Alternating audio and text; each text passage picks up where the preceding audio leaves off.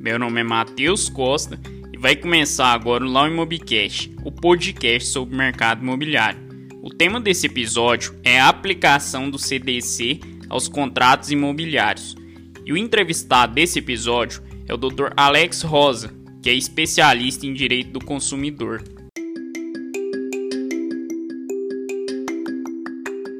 Meu nome é Alex é, Rosa, sou advogado aqui em Caldas Novas. Atualmente estou presidindo a Comissão de Direito do Consumidor da UAB de Caldas Novas. É, sou especializado em Direito do Consumidor e especializando em geral em Direito Civil e Processo Civil.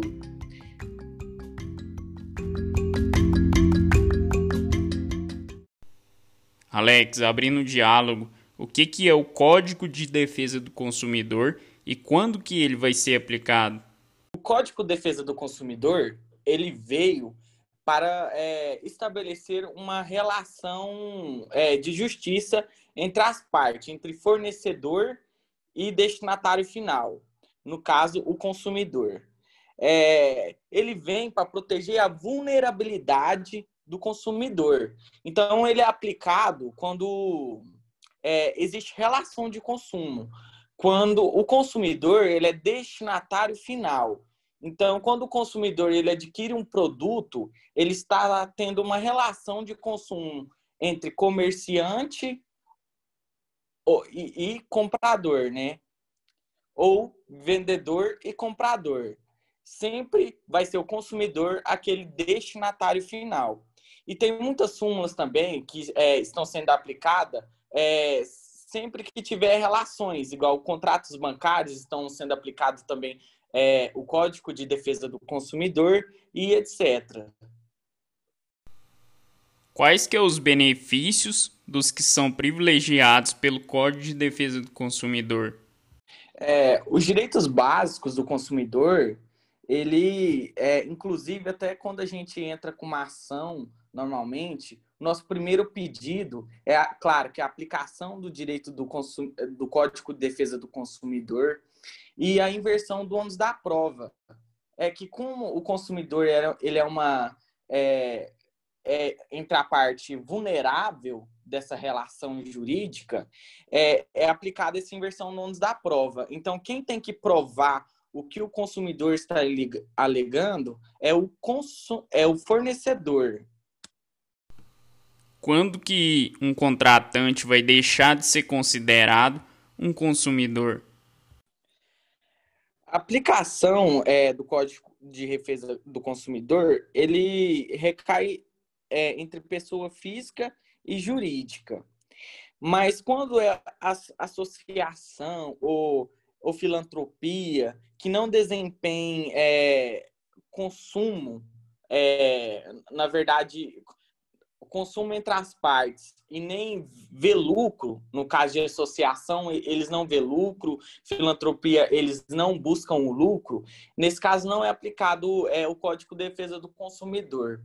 É, e também, contratos de seguro também, tem alguns, pela jurisprudência, ele não está sendo aplicado também o Código de Defesa do Consumidor. É, um, um tempo para trás, eu entrei com uma ação é, contra um seguro e o juiz ele não aplicou o Código de Defesa do Consumidor por ter várias jurisprudências é, de não aplicar o Código de Defesa do Consumidor. Então, ele já perde ali é, todos os direitos básicos, a inversão donos da prova. Então, a, a prova já recai já para aquele segurado, né?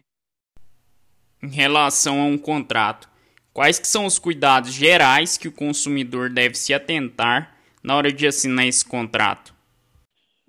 O contrato, é, ele tem que ser orientado por uma pessoa especializada. Você procurar é, uma pessoa da área que você está é, assinando aquele contrato, qual é a relação, pode ser em relação se você for comprar um imóvel. É muito bom você procurar um advogado, porque aquele imóvel, ele pode ser ele pode estar alienado, ele pode estar penhorado pela justiça. Então, é, tem, tem que ter um cuidado bem grande em relação a contrato ou em relação a comprar qualquer imóvel ou veículo. Verdade. Em relação a uma cláusula abusiva, o que, que o consumidor deve fazer quando ele se deparar com uma no ato ali de assinar um contrato? Normalmente, as cláusulas abusivas é, são, na maioria das vezes, são feitas pela, pelas imobiliárias. É, que elas vendem os lotes, elas colocam um valor absurdo de multa. Igual é, aqui em Caldas existe muito é, multa penal de 40%, coloca multa de 10% total é, do contrato, 10% de honorários advocatícios. Então, isso para mim é uma cláusula abusiva.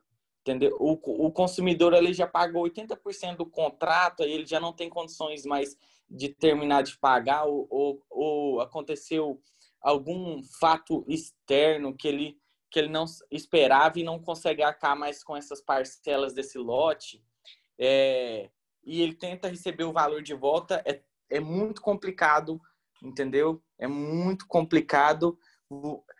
Você não consegue receber esses valores é, integralmente, direto pelas imobiliárias. Você sempre tem sempre entrar com uma ação judicial para buscar a nulidade daquela cláusula.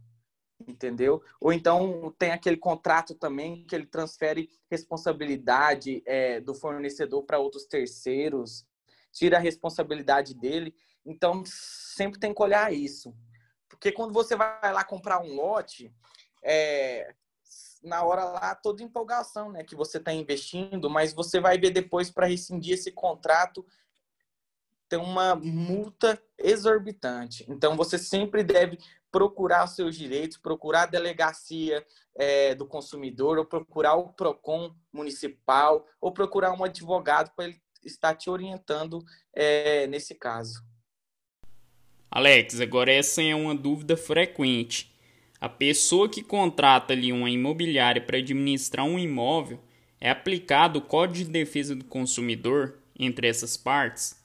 É possível a aplicação do Código de Defesa do Consumidor, porque a relação entre proprietário do imóvel e a imobiliária contratada para administrar aquele imóvel, é, os dois têm uma relação de consumo.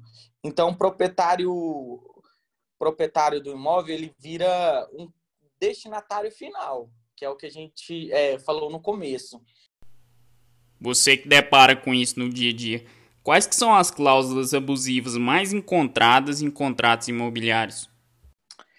Então, é igual é, eu tinha falado um, um, pouquinho mais cedo, aqui em Caldas, como é, tem muitas imobiliárias é, lotes é, que estão crescendo, é, loteamento para vários cantos da cidade, a gente encontra muito contrato abusivo.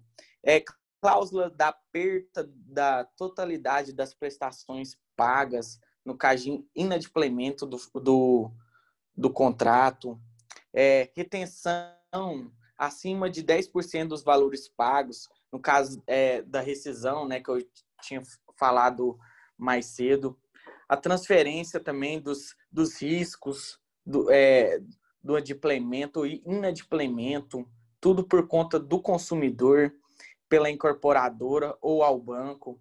É, ou então a, a, incorporadora ou a imobiliária ela exonera a, a sua responsabilidade no caso da entrega daquele loteamento ou da construção. Então, são várias cláusulas que a gente vê rotineiramente. Isso aí a gente vê todo santo dia. Então, o, o consumidor que ele está bem informado, ele sabe que aquilo ali é uma cláusula abusiva. Então, ele não deve é, assinar um contrato em relação a uma imobiliária que tem esse tipo de contrato. Agora, partindo para a última pergunta, por que, que o consumidor deve procurar um advogado a partir do momento que ele sentir que o seu direito está sendo lesado? É, o advogado em si, ele enfrenta todo dia inúmeras situações em que esses direitos estão sendo violados. Então, o consumidor, que é a relação vulnerável de consumo, é, eu acho que ele sempre deve procurar o advogado para, para o advogado estar orientando ele para que decisões ele tomar.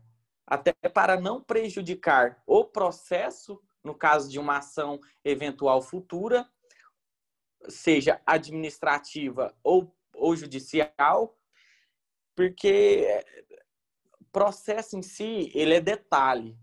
Então, qualquer decisão que a pessoa venha tomar, ela pode ser prejudicada. Ou então, ela pode deixar para lá o seu direito, ela não, ela não, não correr atrás. Então, ela coloca, ela confia ali no seu advogado, o advogado vai fazer de tudo para estar resolvendo essa situação para ela. Alex, muito obrigado pela sua participação. Foi uma honra te receber e bater esse papo. Deixe seu contato para as pessoas acompanhar o seu trabalho e redes sociais.